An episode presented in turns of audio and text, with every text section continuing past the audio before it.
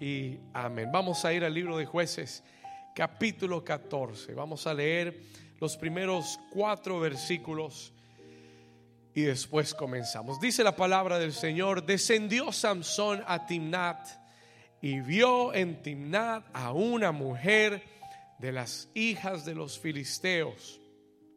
Y subió y lo declaró a su padre y a su madre. Dígale, dígale al vecino, ten cuidado de descender.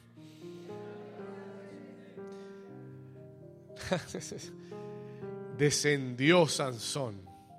Tú tienes que ascender, no descender. ¿Cuántos dicen amén? ¿Estamos acá? ¿Usted cree que eso está ahí por casualidad? No, todo está en el texto calculado por Dios. Versículo 2. Y subió y lo declaró a su padre y a su madre, diciendo, yo he visto en Timnat a una mujer de las hijas de las filisteas, os ruego que me la toméis por mujer. Y su padre y su madre le dijeron, no hay mujer entre las hijas de tus hermanos, ni en todo nuestro pueblo, para que vayas tú a tomar mujer de los filisteos incircuncisos. Y Sansón le respondió a su padre y le dijo, tómame a esta por mujer, porque ella me agrada.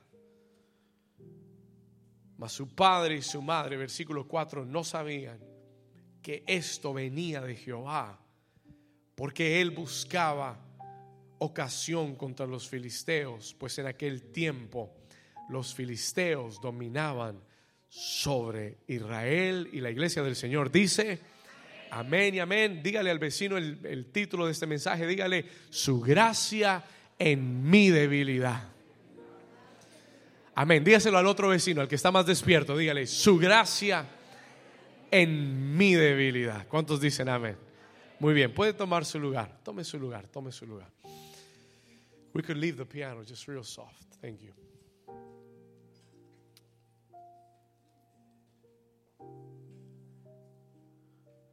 Sansón es uno de los personajes favoritos de la Biblia, uno de los personajes más conocidos en toda la escritura. Lo enseñamos en nuestra escuela dominical, se lo enseñamos a nuestros niños. Y cuando pensamos en Sansón, pensamos en ese hombre con esa fuerza sobrenatural. Pensamos en ese hombre que dice la Biblia que era capaz con sus propias manos de despedazar a un león solo con sus manos. ¿Usted se imagina esa clase de fuerza que tenía este hombre? Usted ha visto la quijada de un león, sabe lo que es agarrarle al león la quijada y despedazarla. Y yo sé que le enseñamos esta historia a nuestros niños y yo sé que eh, nos enamoramos de Sansón porque vemos esa fuerza, ese poder, esa unción sobrenatural en su vida. Y eh, yo le decía en la mañana, en la, la primera reunión, es como como pensar en un superhéroe moderno, ¿verdad? En un Superman, un hombre que puede, puede romper una pared, agarrar cualquier cosa en todo el mundo.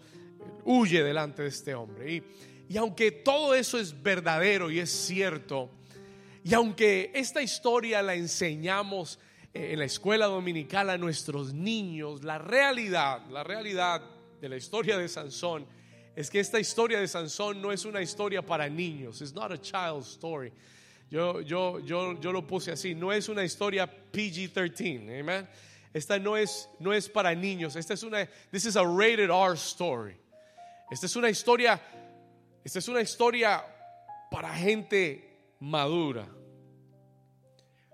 Porque aunque la Biblia habla de su fortaleza, y aunque admiramos su fuerza, lo que la escritura nos está tratando de decir con mayor fuerza, no es que miremos su habilidad. Y es verdad que Dios nos, y, yo admiro a Sansón porque es verdad que cuando la unción de Dios está en nuestra vida, hay una fuerza sobrenatural que viene. ¿Alguien dice amén?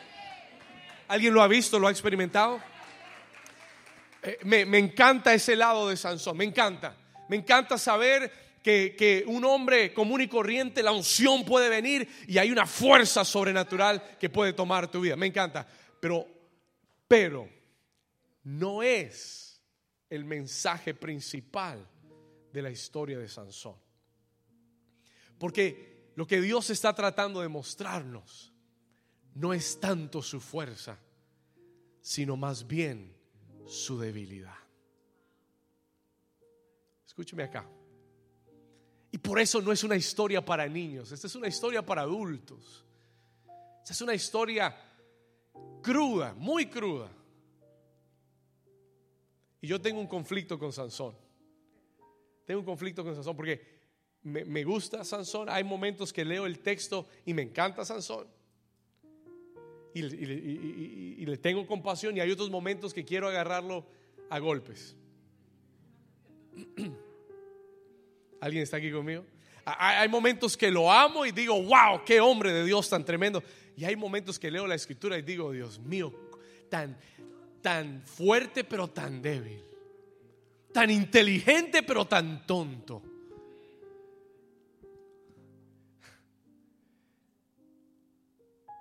Ahora escúcheme bien.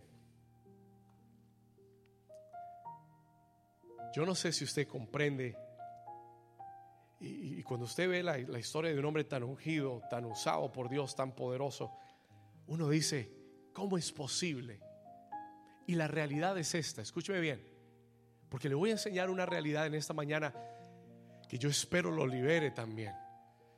La realidad del tema es que hay áreas donde, en nuestra vida donde somos ungidos por Dios donde somos fuertes en Dios, donde podemos pararnos y adorar a Dios hasta que el techo se levanta. Donde podemos predicar con tanta unción que vemos los demonios subir. Y a la misma vez, diga conmigo, a la misma vez, a la misma vez, la misma persona puede tener un área de su vida donde es tan débil que si el enemigo lo descubre, lo destruye ahí mismo. El apóstol Pablo lo entendió.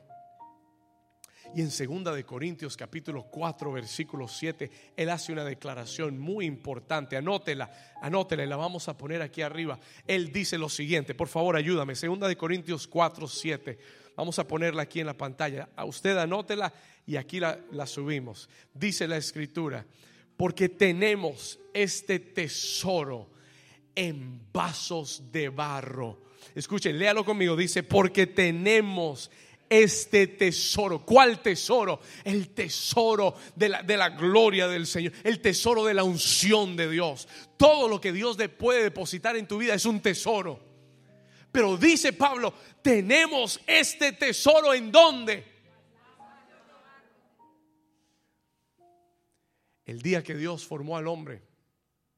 La escritura dice, el día que creó a Adán, la, escritura declara que Dios usó un material muy específico. Dice que del polvo, del barro de la tierra formó Adán. Señor, ¿y por qué no nos hiciste de oro más bien? Hubiéramos salido más refinados, más brillantes, más lindos. Nos hubieras hecho de esmeraldas. ¿Ah? Las mujeres dicen, amén, diamantes, perlas. El hombre dice de hierro. Pero el Señor dijo del polvo de la tierra. Un material, no voy a decir un material, el material más frágil que pudo haber usado. Y le tengo una noticia. El Dios que te creó conoce el material con el que te creó. Y aunque a veces podemos decir, wow, Señor, pero tanta unción, y a la misma vez, Señor, un área donde somos tan débiles, el Señor dice en la escritura, Pablo nos enseña y nos dice, Él ha puesto este tesoro en vasos de barro con un propósito para que la que excelencia del poder sea de Dios y no de nosotros. Alguien dice gracias, Señor. O este mensaje se va a poner mejor. This message is going to get better. Ahora escúcheme bien por un momento. El Señor dice, el Señor nos revela y nos dice, ¿sabes por qué? Porque es que yo no quiero que tú pienses que eres tú. Yo quiero que tú siempre recuerdes de qué material estás hecho. Y que solamente un pequeño tropiezo y toda esa jar, toda, toda esa vasija de barro se rompe. La buena noticia es que de tu lado está el alfarero. He knows how to work the clay. Alguien dice, alguien da un aplauso. si lo entendió, den un aplauso al Señor. Lo bueno es que de tu lado está el alfarero. Ahora, yo quiero en esta mañana enseñarle algunas lecciones de la vida de Sansón. Porque en el capítulo 14 eh, nosotros en el capítulo anterior, en el 13, encontramos que Sansón es consagrado desde el vientre de su madre, apartado, nazareno para Dios. Dios le dice desde, su, desde, desde que está en el vientre, le dice a sus padres, este niño será por juez en Israel, liberará a Israel de los filisteos. Hay un propósito, hay una unción, ellos lo consagran. El Señor le dice, nunca pasará la tijera por su cabello, nunca beberá del vino de, de la viña, el fruto de la viña, nunca comerá de algún animal muerto y conságrenlo al Señor. Y toda su vida Sansón vive consagrado al Señor. Hasta que llegamos al capítulo 14. Y en el capítulo 14 Dios abre la ventana del corazón de Sansón. Y hoy Dios va a abrir la ventana de tu corazón. Prepárate. Dios te trajo aquí hoy para abrir la ventana de tu corazón. ¿Por qué, pastor? Porque es que a veces nos creemos Sansón. Nos creemos Superman. el problema con Superman es que Superman también es Clark Kent. ¿Entendió? Cuando se quita el traje es Superman, pero cuando está en la oficina es Clark Kent. ¿Alguien me está entendiendo? Ok, vamos a la escritura. Dios va a abrir la ventana del corazón. Dios va a abrir capítulo 14, versículo 2. Vamos ahí. Y subió y declaró a su padre y a su madre. Le dijo, he visto en Timnat una mujer de las hijas de los filisteos. Te ruego, le ruego que me la toméis por mujer. Un momento, Sansón. Wait a second, Samson. Un momento. No son los filisteos, los enemigos del pueblo de Dios? ¿Por qué fijar tus ojos sobre alguien que está lejos del propósito de Dios? ¿Por qué fijar tu mirada en alguien que no está alineado al propósito de Dios para tu vida? Y él va donde sus padres le dice, le ruego que me tomen a esta muchacha por mujer. Yo quiero a esta mujer versículo, vamos a ir al versículo 3, verse 3. Su padre y su madre, diga conmigo, su padre y su madre. Su padre y su madre representan la autoridad espiritual en su vida. Los que velan por ti, los que ven más allá de lo que tú ves. Por eso tú necesitas autoridad en tu vida. Por eso hay que tener una autoridad espiritual. Porque tú necesitas alguien que vele por ti. Eso es lo que un pastor hace con las ovejas. ¿Sí sabía? ¿Sabe lo que hace el pastor con las ovejas? Él, como estoy yo parado aquí encima, así está el pastor encima de su redil. Los ve a todos, vela por ellos, los cuida. Y él va donde sus padres y les dice esto. Y sus padres le contestan, versículo 3, su padre y su madre le dijeron, no hay mujer entre las hijas de tus hermanos, ni en todo nuestro pueblo, para que vayas tú a tomar mujer de los filisteos incircuncisos. Ellos no entendieron cómo Sansón pudo fijar su mirada en algo que estaba lejos del propósito de Dios. Y no estoy hablándote en esta mañana, no estoy hablando explícitamente del corazón en las relaciones y en las emociones. Sí, Dios habla eso. Claro que eso es importante y Dios habla eso en esta mañana, pero también Dios habla aquellas cosas en las que fijamos los ojos que no están alineados con el propósito de Dios. Hay trabajos que no están alineados con el propósito de Dios. Alguien está aquí conmigo. Hay amistades que no están alineadas con el propósito de Dios. Alguien está aquí conmigo. No sé si le estoy predicando a la iglesia correcta. Escúcheme, hay, hay cosas en las cuales fijamos la mirada que no están alineadas a las cosas de Dios. Y ellos se preguntan, ¿cómo no puedes de nuestro propio pueblo encontrar a alguien? Ahora escúcheme bien por atención. Mire lo que, pone atención a esto. Versículo 3 quiero llevar su atención a lo que Sansón responde. Cuando ellos le dicen, le declaran esto, él, él, Sansón responde, versículo 3, Sansón respondió a su padre, tómame esta por mujer, porque ella me agrada. Y aquí está lo número uno que yo quiero decirte en esta mañana. Escribe esto.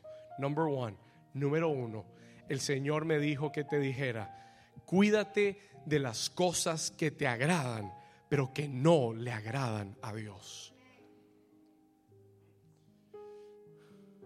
No, pero es que eso es lo que a mí me gusta. Eso está bien que te guste. Esa no es la pregunta. La pregunta es, ¿le agrada eso a Dios? A ti te puede gustar y agradar, pero eso no justifica la decisión que estás por tomar. ¿Alguien está aquí todavía? Now, listen to me carefully. Escúcheme. ¿Cuántas veces hemos tolerado algo? ¿Cuántas veces hemos justificado algo? Consentido algo? Maquillado algo? Que a Dios no le agradaba, pero queríamos que fuera porque nos agradaba a nosotros.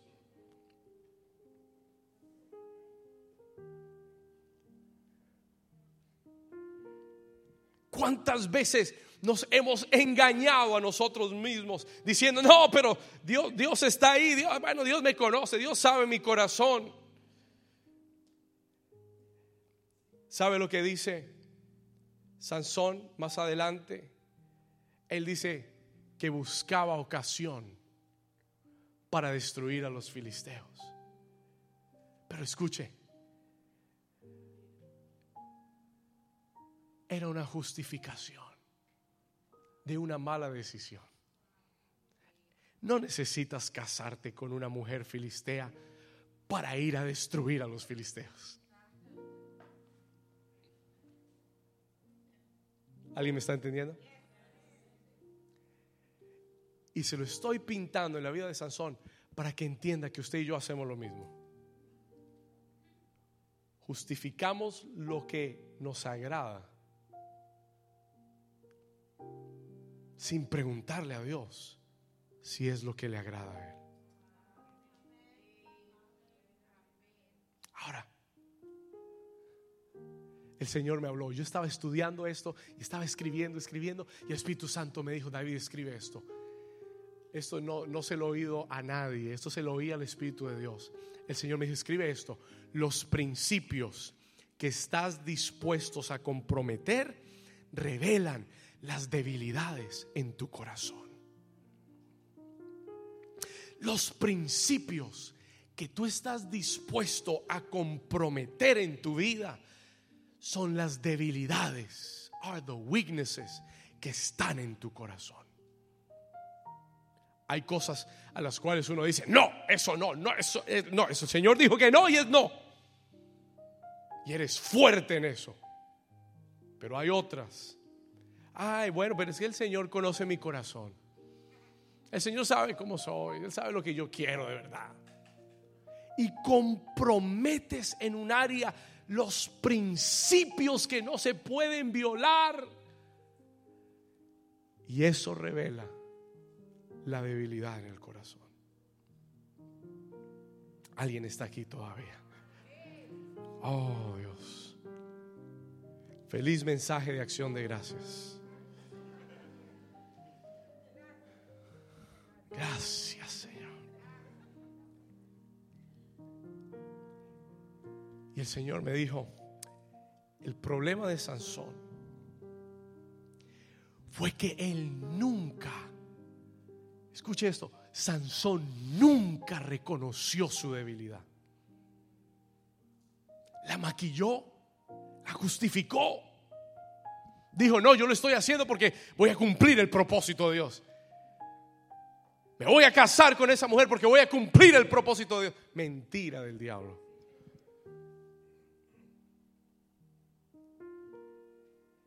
Nunca fue sincero con Dios. Nunca fue sincero consigo mismo para reconocer su debilidad. Y cuando tú no la reconoces, déjeme decirle algo. Hay un diablo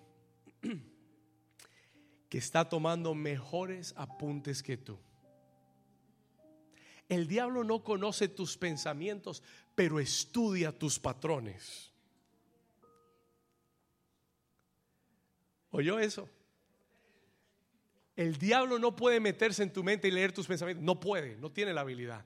Pero sabe cómo el diablo sabe cómo atacarte. Estudia tus patrones. He, studies your path. Él tiene un perfil hecho con tu nombre. Y el diablo nunca ataca nuestras fortalezas. Porque él sabe que en el área de fortaleza tú lo vas a derrotar. A Sansón ningún ejército, los filisteos nunca le mandaron un ejército para pelear contra él, porque sabían que iban a perder. ¿Sabe lo que le mandaron? Una mujer.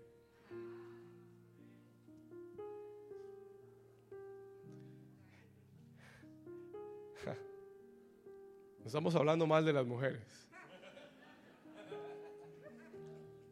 Amén. Por si las dudas. Después cortan el pedazo y dicen, no, que allá hablan mal de las mujeres. No, no, no. Que el diablo le envió una mujer. Bueno. Vamos, denle un aplauso al Señor. Si usted ama a esas mujeres de Dios. Amén. Muy bien. Lo que, lo que quiero decirle es, el enemigo, el enemigo sabe el pie en el que cojeas.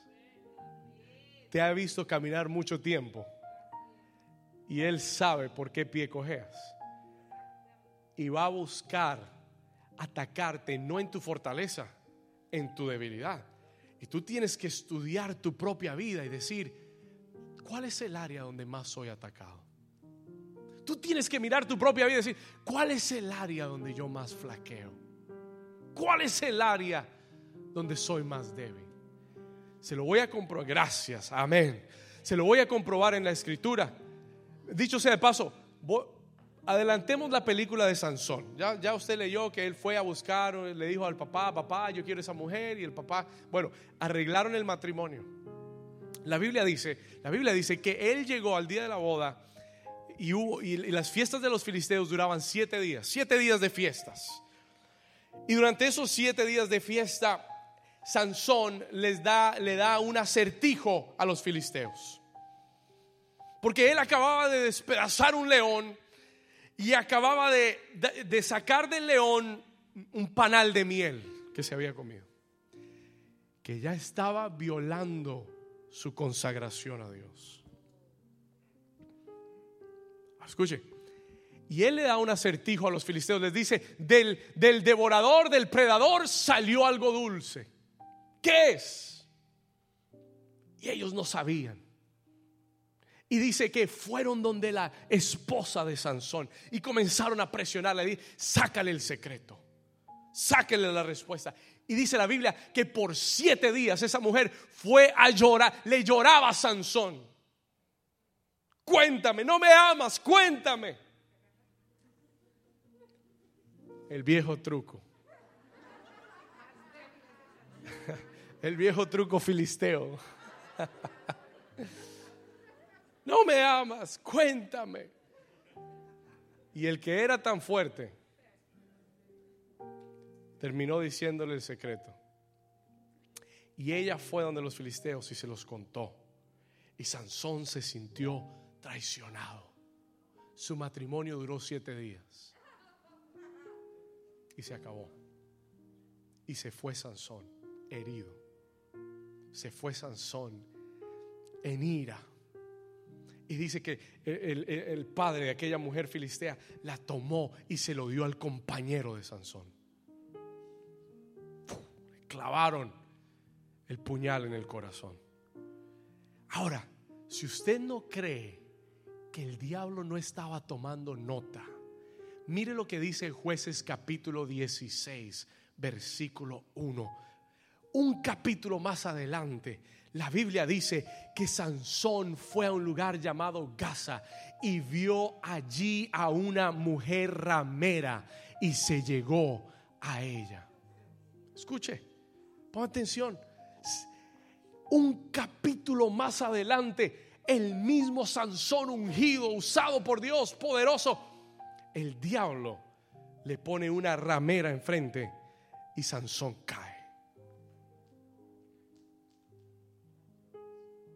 Y en el mismo capítulo 16, en el versículo 4, siga conmigo, vamos al versículo 4, verse 4. Versículo 4, rápido. Después de esto, aconteció que se que de una mujer en el valle de Sorek, la cual se llamaba, ¿cómo? Y ahí se acabó la historia. Usted sabe el resto. Sansón terminó con los ojos afuera con el cabello cortado, pidiéndole a Dios misericordia en el último momento de su vida para poder hacer algo productivo con su llamado. El diablo quiere atacarte en tu debilidad para destruir tu vida, tu propósito y tu llamado en Dios. ¿Y sabe por qué Dios me dio este mensaje? Porque hay muchos aquí que Dios los está levantando. Hay muchos aquí que Dios los está llamando. Hay muchos que Dios los está activando, ungiendo para hacer su obra.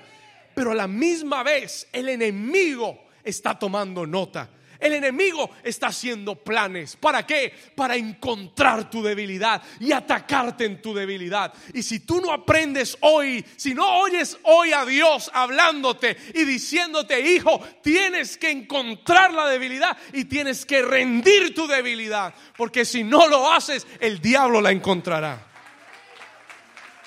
Vamos a darle un aplauso fuerte al Señor. Give the Lord a strong hand clap.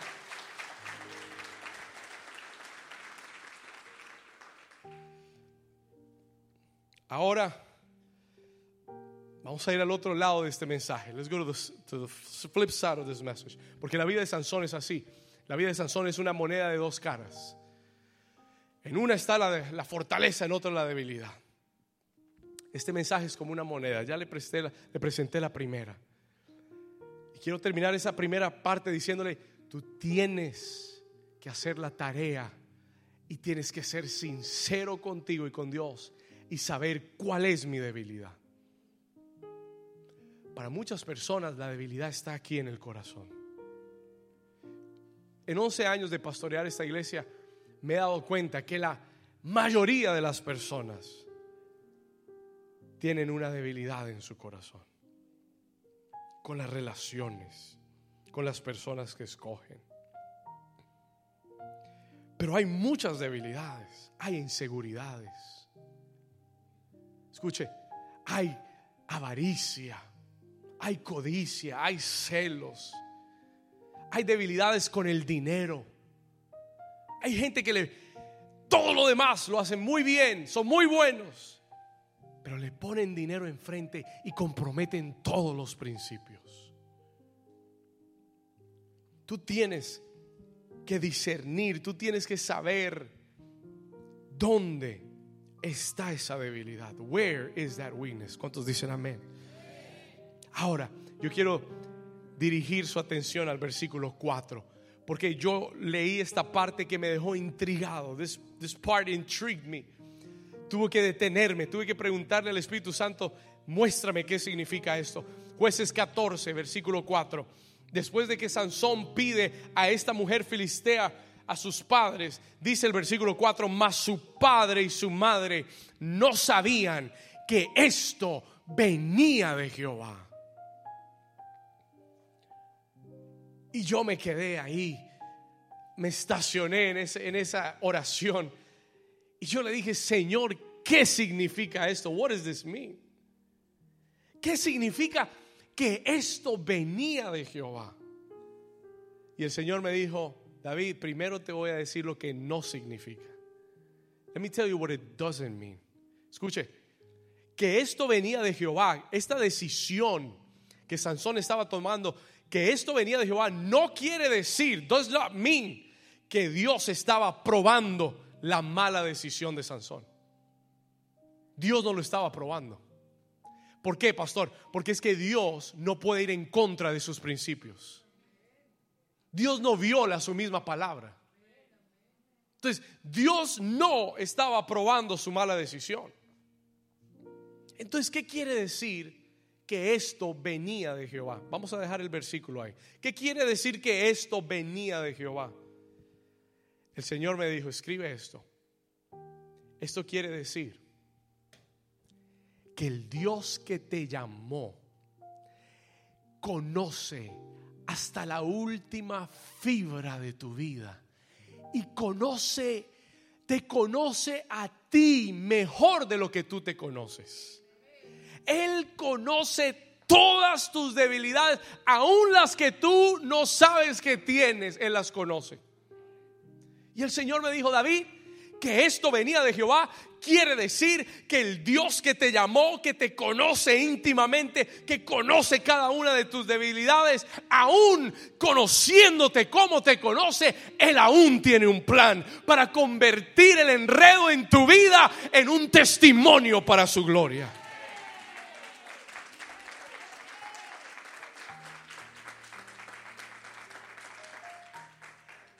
Esto venía de Jehová porque Dios no se sorprendió con la debilidad de Sansón. Porque a Dios, Dios, Dios no estaba viendo a Sansón diciendo, wow, Dios mío, qué tipo este. Tanta unción que le di, pero míralo. Dios no se sorprendió.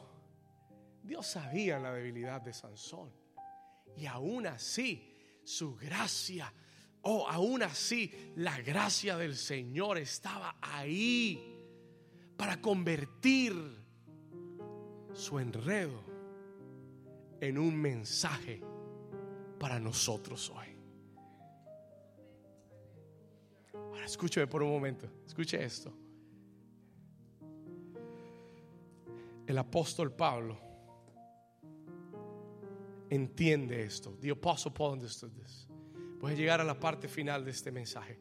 El apóstol Pablo,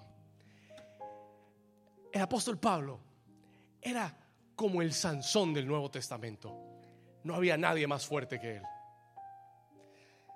Un grado de revelación tan potente que él mismo dice, conozco a un hombre que si en el cuerpo o en el espíritu no lo sé, pero fue llevado al tercer cielo y vio y oyó cosas que no se le es permitido a los hombres repetir.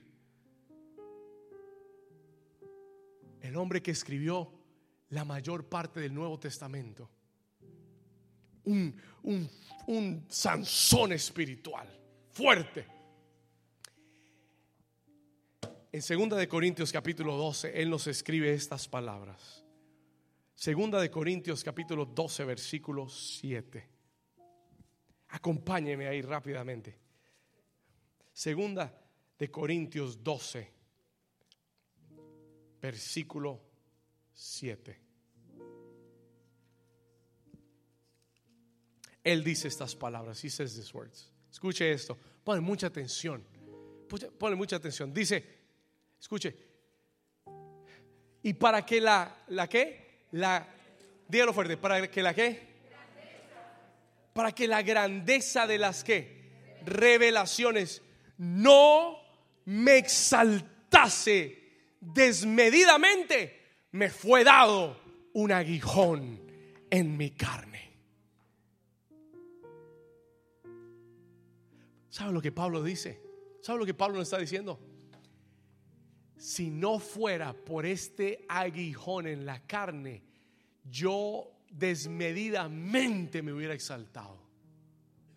Se me hubieran subido los humos a la cabeza.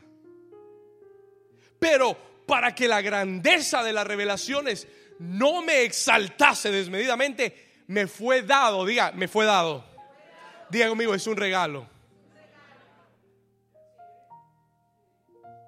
Note que no dice, fui afligido con un aguijón en la carne. Me fui, me fue infligido un aguijón en la carne. Él dice, ¿me fue qué? No entiendo, apóstol Pablo. ¿Cómo, cómo así que el aguijón fue un regalo?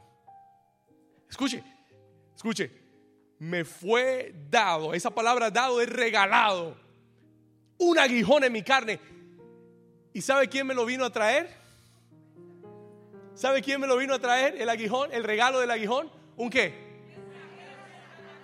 Un mensajero de Satanás para que me abofetee. Escuche, para que no me qué, para que no me en el enaltezca sobremanera. Oh, time out. Espera un momento. Pablo dice, gloria a Dios por la unción. Gloria a Dios por las revelaciones. Gloria a Dios por todo lo que me ha permitido tener. Pero gloria a Dios porque me regaló un aguijón en la carne.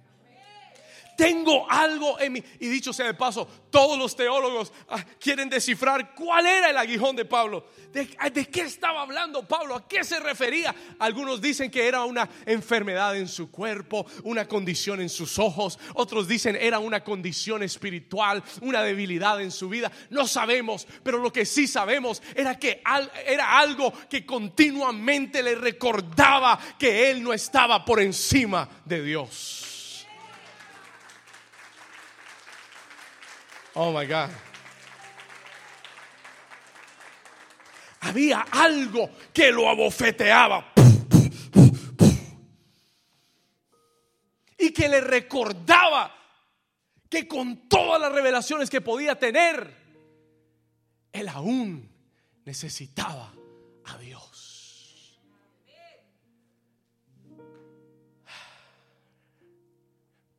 Diga conmigo, es un regalo de Dios.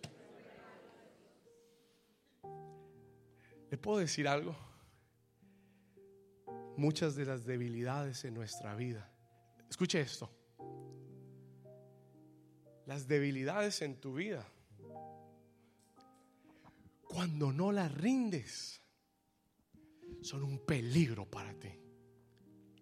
Pero cuando aprendes a rendirlas a Dios, tus debilidades son un regalo de Dios.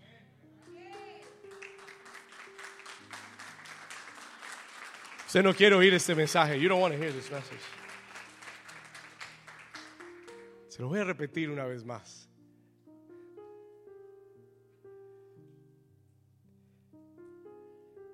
Cuando tú no rindes tus debilidades, se convierten en un aguijón que el diablo usará para destruir tu vida. Pero el día que tú aprendas a tomar tus debilidades y rendírselas a los pies de Jesús, tú vas a, te vas a dar cuenta que esas debilidades son un regalo de Dios para tu vida, para mantenerte los pies sobre la tierra, buscando una gracia divina. Mire lo que dice Pablo a continuación. No me quites el versículo. Mire lo que dice a continuación. Verse 8, versículo 8, versículo 8, versículo 8, versículo 8, versículo, gracias. Respecto a lo cual tres veces le he rogado al Señor que me lo quite y el Señor me dijo no. Mire, hay cosas que, que uno le pide al Señor que le quite y Él dice, amén, te lo quito y se va. Hay otras cosas que Dios dice, no te lo voy a quitar. Y Pablo le dice, ¿y por qué, Señor? Versículo 9. ¿Y por qué no me lo vas a quitar? Versículo 9. Porque Él me dijo, bástate mi gracia, porque mi poder se va a perfeccionar en tu debilidad.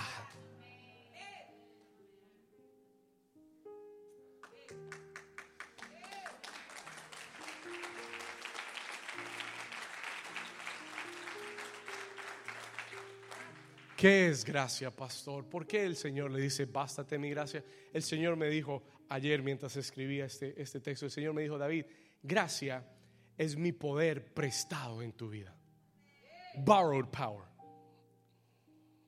¿Sabe qué es gracia? Es el poder de Dios prestado. No es tu poder. Y cada vez que lo necesitas, vas a tener que buscarlo a Él para tenerlo. Eso es gracia. No me pertenece, es prestado. Él dijo, tú no puedes vencer tu debilidad. Pero sabes qué? A propósito, yo te hice de barro. Y, yo sabía que en el barro había, iban a haber debilidades. Y, y lo dejé ahí así para que tú pudieras venir a mí y encontrar ese poder prestado en tu vida y para que continúes dependiendo de mí para seguir hacia tu destino.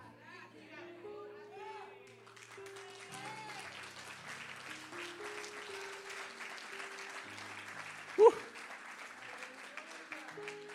Y el día que no tenga la gracia de Dios se acabó. ¿Le, puedo decir algo? Le doy gracias a Dios porque todos estos años me he dado cuenta que Dios me usa.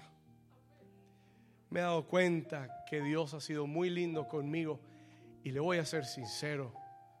Le doy gracias a Dios porque me ha dejado aguijones en la carne. Y como Pablo no le voy a contar cuáles son.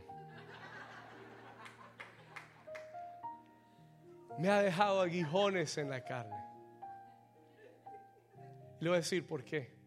Le voy a decir, y le voy a decir, cuando yo leo las palabras de Pablo, yo digo, ah, claro que sí.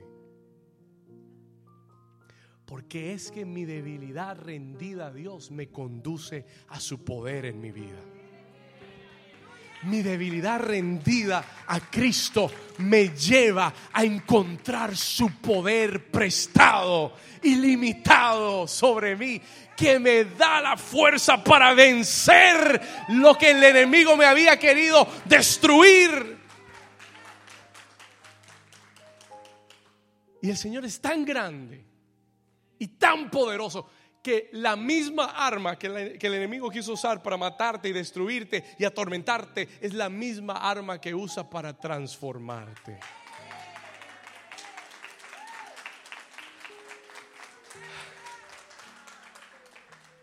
Aquí vamos, versículo 10. Mira lo que Pablo dice. Mira lo que Pablo dice. Ahora lo va a entender. Ahora lo va a entender. Por lo cual, mira lo que Pablo dice. Por lo cual, por amor a Cristo, me gozo en las que ya mis debilidades no son una aflicción. Ya mis debilidades no son un problema y un aguijón. Ahora mis debilidades, Él dice, en, debilidades, en afrentas, en necesidades, persecuciones, en angustias. Porque cuando soy débil, entonces soy qué?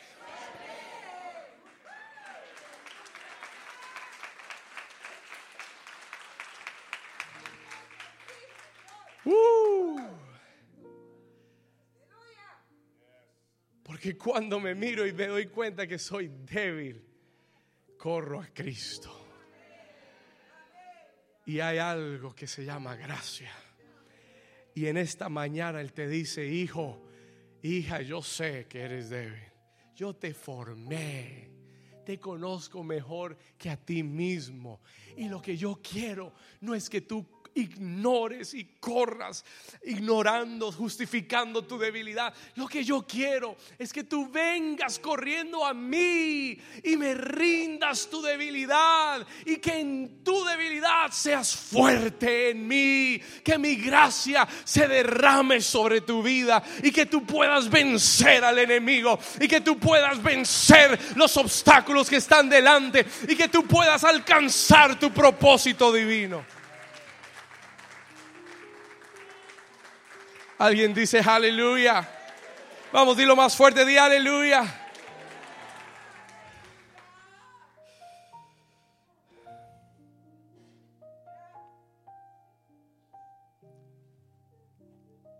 Vamos al versículo 9 una vez más, porque les, me salté esta parte del 9. Por tanto, versículo 9, para que la grandeza de las revelaciones no me exaltase desmedidamente, me fue dado un aguijón en mi carne, un mensajero de Satanás que me abofeté para que no me... Perdón, estoy en el 7, ¿verdad? Estaba leyendo el 7. Vamos al 9, 9, 9, 9. Y me ha dicho, bástate, vamos al 9. Y me ha dicho, bástate mi gracia, porque mi poder se perfecciona en la debilidad. Y entonces él dice, por tanto, de buena gana, diga de buena gana, me gloriaré Toda la iglesia conmigo. Diga de buena gana. Diga de buena gana. Me gloriaré más bien en mis debilidades. ¿Para qué? Para que repose sobre mí. ¿Qué cosa? Para que repose sobre mí el poder de Cristo. Vamos a darle ese aplauso fuerte al Señor si tú lo anhelas hoy.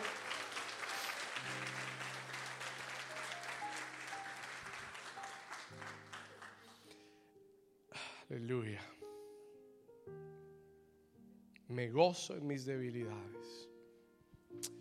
Cierra tus ojos, iglesia.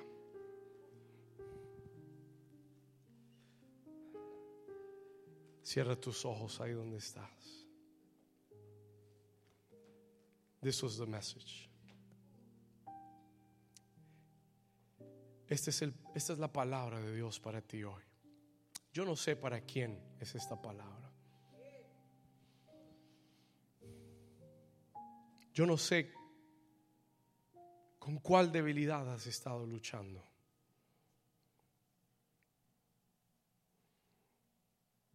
Hay muchos que la han estado ignorando.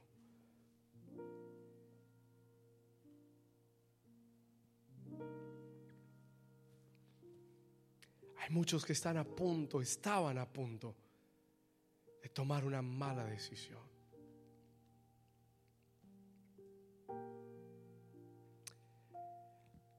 El Señor te dice, acuérdate de esto. No puedes llegar al destino correcto por el camino incorrecto. Cuida muy bien tus decisiones.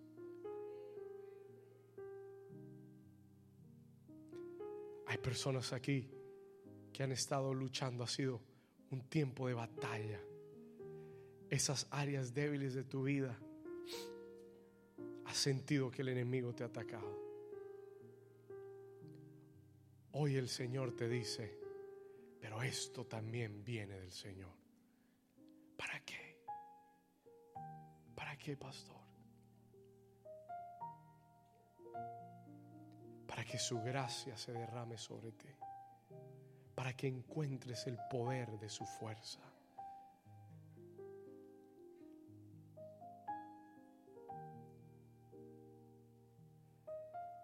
Yo siento que hay una gracia divina que se va a derramar hoy sobre la iglesia, sobre aquellos que dicen, Señor, hoy te rindo mi debilidad.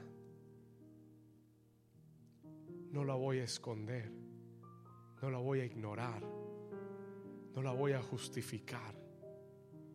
Hoy la rindo a tus pies. Hoy la rindo a tus pies.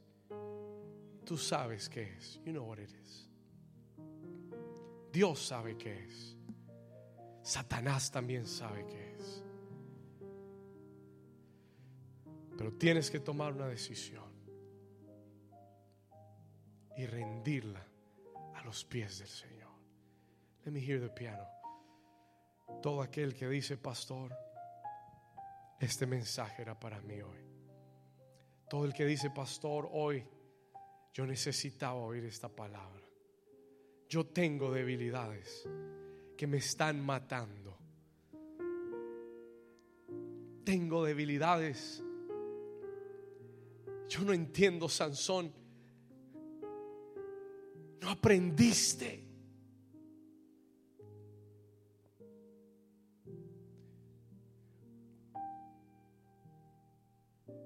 No entiendo, Sansón, teniendo tanta fuerza de parte de Dios, ¿por qué no le pediste la gracia en tu debilidad?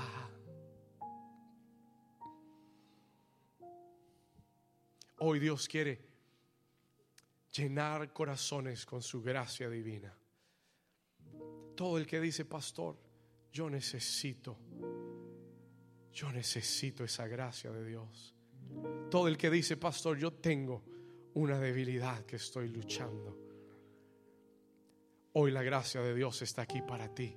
Si ese eres tú, solamente ponte de pie y levanta tus manos al Señor. Y ahí en tu asiento, en tu lugar, comienza a clamar a Él. Comienza a pedirle a Él con el corazón y a decirle, Señor, necesito tu gracia. Hoy, Señor, yo confieso mi debilidad. Hoy confieso, Señor, que hay una debilidad en mi corazón, en mis emociones. Vamos, iglesia, no esperes que yo te guíe. Comienza a hablar. Esta es una conversación personal entre tú y Dios. Dios sabe muy bien lo que estás luchando. Él sabe muy bien lo que siempre te aparta del camino. Él sabe muy bien lo que te distrae. Él sabe muy bien lo que te aleja de la casa de Dios y de las cosas de Dios. Él sabe muy bien aquello que fácilmente te enredas en tu vida, que te quita la paz, que te quita el enfoque de Dios. Pero si hoy tú lo rindes, si hoy tú lo entregas, si hoy tú le dices, Señor, yo respondo a tu palabra, te rindo, Señor, toda debilidad, mi carácter te lo rindo, Señor, esa ira la rindo, Señor, ese mal genio lo rindo, Padre, esos celos los rindo, Padre, esa avaricia la rindo, ese amor por el dinero lo rindo. Sí, Señor, yo rindo toda inmoralidad en el corazón, todo, Señor, lo que no te agrada. Padre, esa soledad con la que no puedo vivir, Señor, y encuentro siempre la persona incorrecta. Padre, hoy rindo mi debilidad a ti.